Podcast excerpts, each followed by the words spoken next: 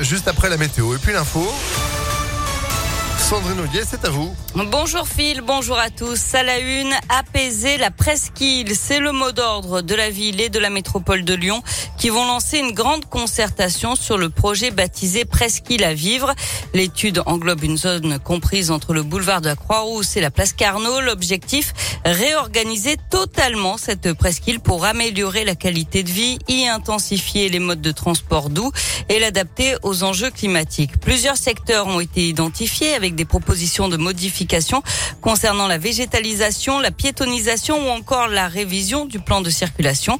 Deux scénarios seront aussi proposés concernant les axes principaux de circulation des voies de bus et les espaces piétons. Béatrice Vessier est vice-présidente à l'urbanisme à la métropole de Lyon. Elle détaille les échéances de cette concertation. Le lancement de la concertation avec la mise à disposition du public du dossier de concertation qui explique tout ça, c'est le 20 juin. Puis on aura une réunion publique de lancement de la concertation début juillet. On aura des réunions de concertation avec les commerçants, les acteurs économiques en juin aussi.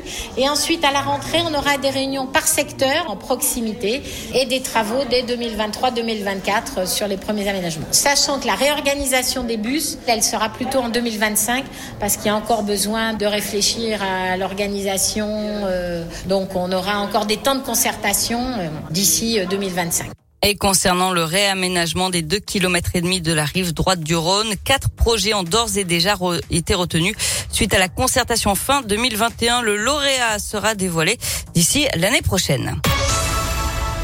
Le coup d'envoi aujourd'hui du bac professionnel, 190 000 candidats qui planchent sur le français et l'histoire-géographie avant les candidats au bac général qui, eux, passeront la philo demain. Les personnels de plusieurs lycées d'éducation prioritaire mobilisés aujourd'hui, ceux de Brel et Samba de Vénissieux, Douaneau de Vaux-en-Velin, Brossolette et Faïs de Villeurbanne, Camus de Rieux-la-Pape. Ils vont se rassembler devant le rectorat rue de Marseille tout à l'heure à 13h avant d'être reçus en audience. Ils demandent plus de moyens mais aussi que les lycées soient mieux pris en compte dans la gestion de l'éducation prioritaire. Un préavis de grève aujourd'hui à l'hôpital Édouard Herriot. Ça concerne tous les personnels des services soins critiques et unités de soins continus. Un rassemblement est prévu cet après-midi devant l'hôpital de 15h à 17h. Un nouveau syndicat réclame une prime de 100 euros, la prime de risque, le respect des ratios soignants-patients ou encore l'embauche de personnel paramédicaux. La journée mondiale des donneurs de sang aujourd'hui avec plusieurs collectes organisées à Lyon alors que les réserves sont actuellement insuffisantes. Rendez-vous notamment aujourd'hui et demain à la Cité internationale de la gastronomie.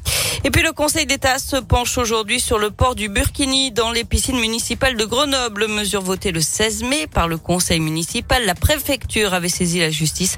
La mesure avait été suspendue par le tribunal administratif dix jours plus tard. Un mot de télé à présent avec l'avant-dernier épisode de Colanta ce soir et la mythique épreuve de l'orientation et on suivra le Lyonnais Bastien qui va tenter de se qualifier pour l'épreuve des poteaux et la finale. Colanta le totem maudit c'est ce soir à 21h10 sur TF1. Et puis Kim Kardashian au cœur d'une nouvelle polémique. La star américaine avait en effet décidé de porter une robe mythique lors d'une soirée de gala début mai. La robe de Marilyn Monroe, celle qu'elle portait sur scène le 19 mai 1962 lorsqu'elle a chanté Joyeux anniversaire au président Kennedy. Qu'est-ce qui s'est passé? Ouais, ben, sauf que les deux femmes n'ont pas la même morphologie, même si Kim Kardashian a perdu quand même 8 kilos en 3 semaines.